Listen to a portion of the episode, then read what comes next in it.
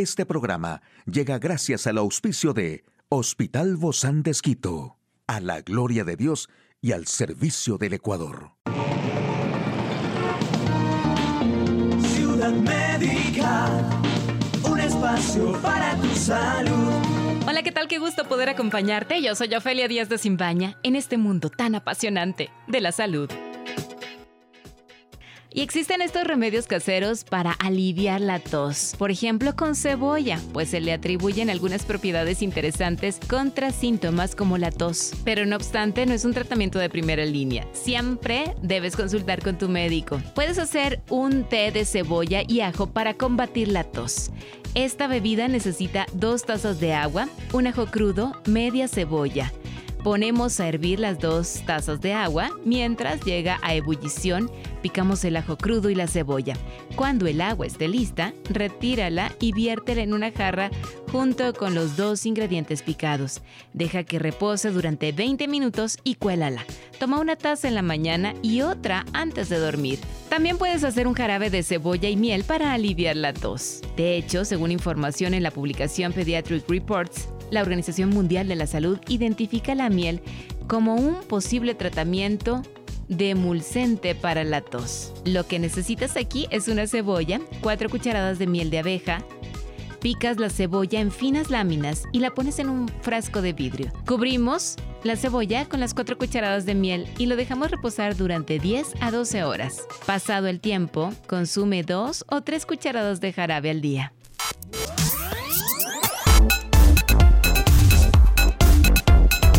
Y el detalle de la información más actual en el campo de la salud. Los nódulos pulmonares pueden ser operados con técnicas quirúrgicas mínimamente invasivas. La proteína esencial para que los espermatozoides hagan su trabajo.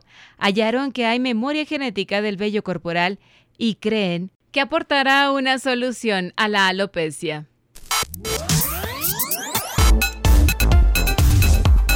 Nódulo pulmonar es una lesión o mancha pulmonar de forma redondeada de menos de 3 centímetros que se detecta en una radiografía de tórax o una tomografía axial computarizada, pudiendo aparecer a cualquier edad.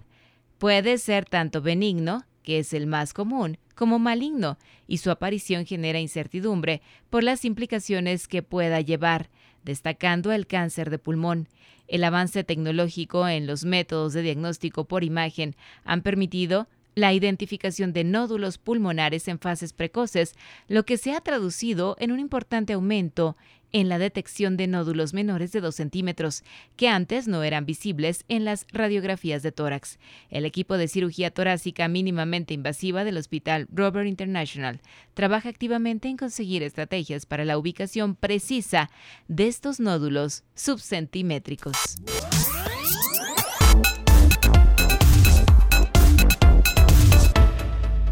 La información que se publica en Science Advances puede ser muy valiosa para diseñar nuevos tratamientos y métodos de diagnóstico para la infertilidad masculina en humanos. La fecundación es la unión de dos células, un óvulo y un espermatozoide. Pero antes de que el óvulo y el espermatozoide se fusionen, es necesario que se produzca un evento conocido como reacción del acrosoma en el espermatozoide. Si no ocurre, no hay fecundación. Ahora, un equipo de la Universidad de Osaka, en Japón, ha identificado una proteína, FER1L5, que es esencial para que los espermatozoides completen este evento. La información obtenida en ratones, que se publica en Science Advances, puede ser muy valiosa para diseñar nuevos tratamientos y métodos de diagnóstico para la infertilidad masculina en humanos. Aunque este estudio se ha realizado en ratones, se sabe que la proteína FER1L5 está presente en el esperma humano. Por lo tanto, la investigación en este campo puede ayudar en el tratamiento de la fertilidad.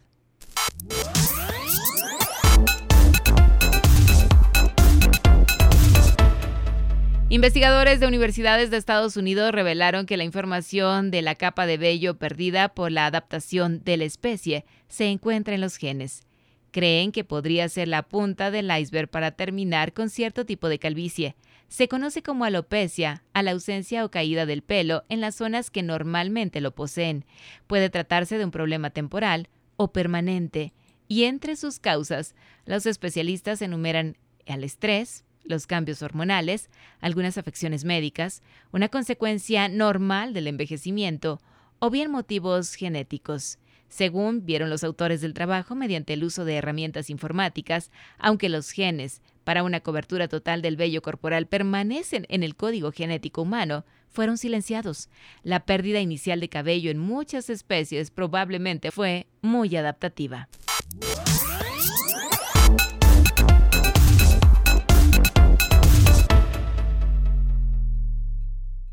Y bueno, pues hoy para mí es muy grato poder recibir en nuestros estudios al doctor José Daza. Él es cirujano infantil del Hospital Bozán de.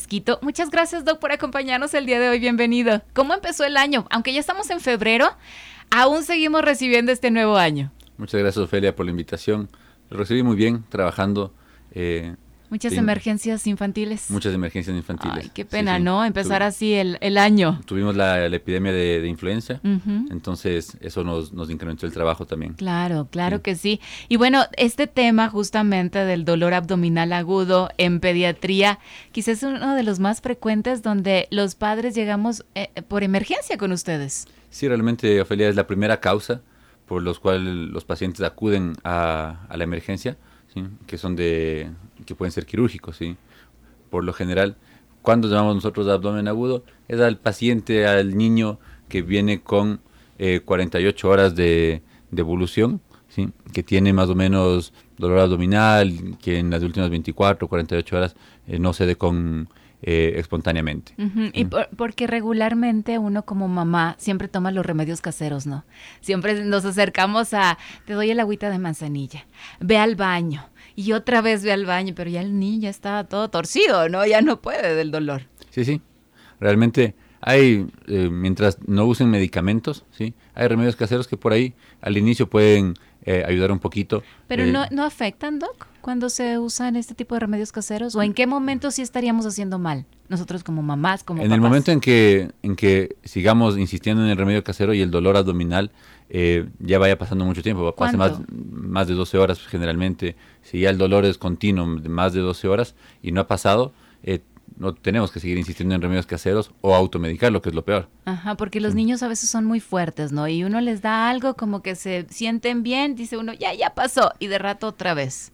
Sí, y además que muy fuertes, los niños a veces están más preocupados de jugar, ¿no? Sí, por Entonces están preocupados del juego, de estar con el hermanito, con el amiguito, de salir al, a, jugar, ¿sí? Y hay veces en que el verdadero dolor abdominal, que, que, es algo que tiene que verlo el médico, se va pasando las horas, ¿sí? Y muchas veces lo que nos pasa, los padres están en, en el trabajo y llegan y ven a, su niño cuando estuvo en reposo en, la escuelita, en la enfermería, pues fueron a la casa, siguen, le sigue doliendo un poquito, le das un tecito y sigues dilatando las horas, ¿no? Entonces, digamos que los remedios caseros no están mal, ¿sí? Pero, tampoco están bien. Pero tampoco está bien que eh, dilates mucho el tiempo si tú ya crees que tu hijo tiene un dolor abdominal. Es que uno no sabe, Doc. Justamente por eso les preguntamos a ustedes los expertos. Entonces, ¿cuáles serían esos momentos donde nosotros tendríamos que acudir a la emergencia eh, con ustedes los cirujanos? Porque uno piensa en cirugía y dice, no, no, eso es lo que uno menos quiere, ¿no? Sobre todo para los pequeños. Sí, claro, es un temor natural a la cirugía que todos los padres lo tenemos, ¿sí? Pero ¿cuándo debemos acudir?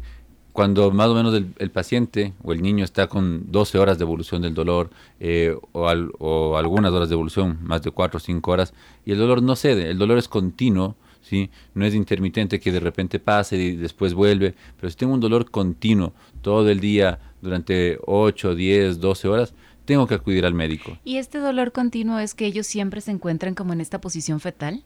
No siempre, sí, realmente no siempre, sí. Hay diferentes tipos de enfermedades que pueden causar dolores abdominales agudos, sí, que no siempre, porque siempre pensamos en esto del dolor fetal que se inclina hacia la derecha pensando en apendicitis. Apendicitis sí, es la primera que se viene a la cabeza. Es, la primera que se nos viene a la cabeza, sí.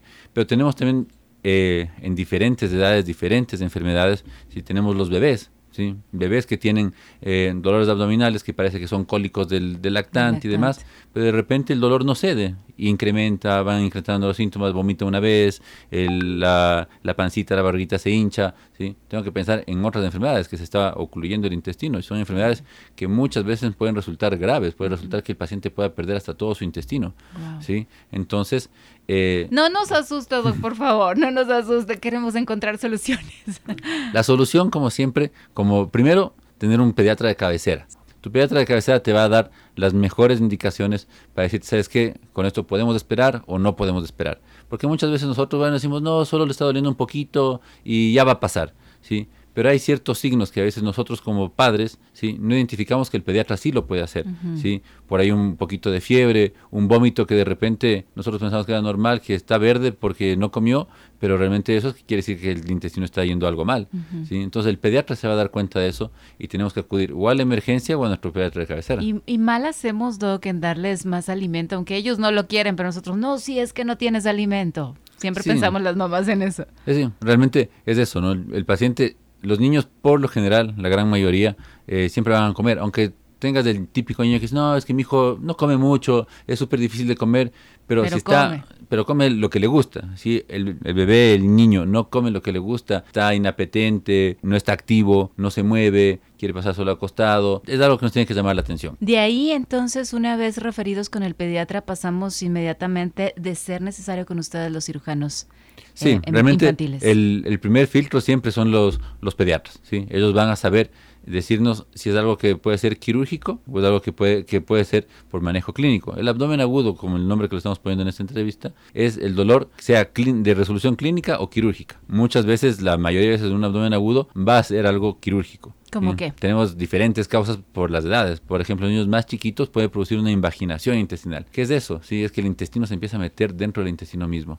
¿sí? Y al producirse esto, se, se- se mete a sí mismo. se mete, se mete a sí mismo y de repente se queda sin que les llegue sangre. Y cuando no les llega sangre al intestino, se pierde. ¿sí? Entonces podemos perder grandes porciones de intestino. ¿Qué otras enfermedades tenemos además del apendicitis? Tenemos ahí divertículos con los cuales los niños nacen. ¿sí? Nosotros no lo sabemos. De repente empiezan a presentar ciertos síntomas, a veces un poquito de sangre en las deposiciones o mucha sangre en las deposiciones.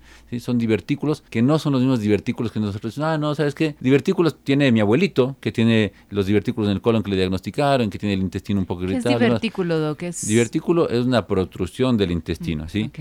Pero a diferencia del divertículo del adulto, el niño nace desde que desde sus primeros días de vida ya se fue gestionando con un divertículo, se llama divertículo de Meckel, ¿sí? Y esto puede dar diferentes complicaciones, ¿sí? Entonces tenemos que acudir al médico si tenemos sangrado intestinal, si tenemos vómitos, si tenemos de, que de repente se hincha el abdomen en el bebé de seis meses y empieza a vomitar, sí puede ser por un divertículo de Meckel acompañado de una invaginación, que es lo que estábamos hablando antes. Estas, este tipo de cirugías de las que ya estamos hablando, Doc, por las causas de este dolor abdominal, cuando ya son quirúrgicas, ¿la mayoría de cirugías son de emergencia o se pueden La agendar? mayoría, la gran mayoría son de emergencia, sí, la gran mayoría son de emergencia porque necesitan una resolución, resolución inmediata porque si no se van a complicar más. En el, pueden perder pedazos de intestino, en el caso de la apendicitis causarse una infección grave porque no hay que dejarnos de ver, pues, ah, no solo es una apendicitis, no pasa nada, sí. Hay pacientes que se mueren de apendicitis Claro. porque causa un estado séptico, una infección muy grave de todo el cuerpo que se pueden morir de apendicitis. ¿Cómo concluimos? ¿Cómo cerramos de manera más animada? Porque sabemos que esto,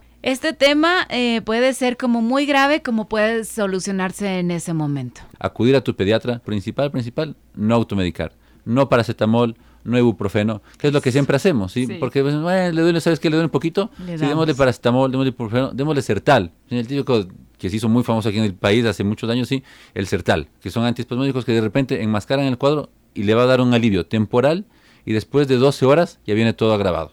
¿Sí? Entonces, la primera cosa, visitar a su pediatra, no automedicar, ¿sí? Eh, y estar siempre, siempre pendientes. Yo creo que esas recomendaciones las debemos tener puestas en el refrigerador, en la sala y en todo lugar donde podamos observar esto. Muchísimas gracias, doctor José Dazo, cirujano infantil del Hospital Bozán de Esquito. A ti, amigo y amiga, a seguirnos cuidando. Nos vemos pronto. Hasta la próxima.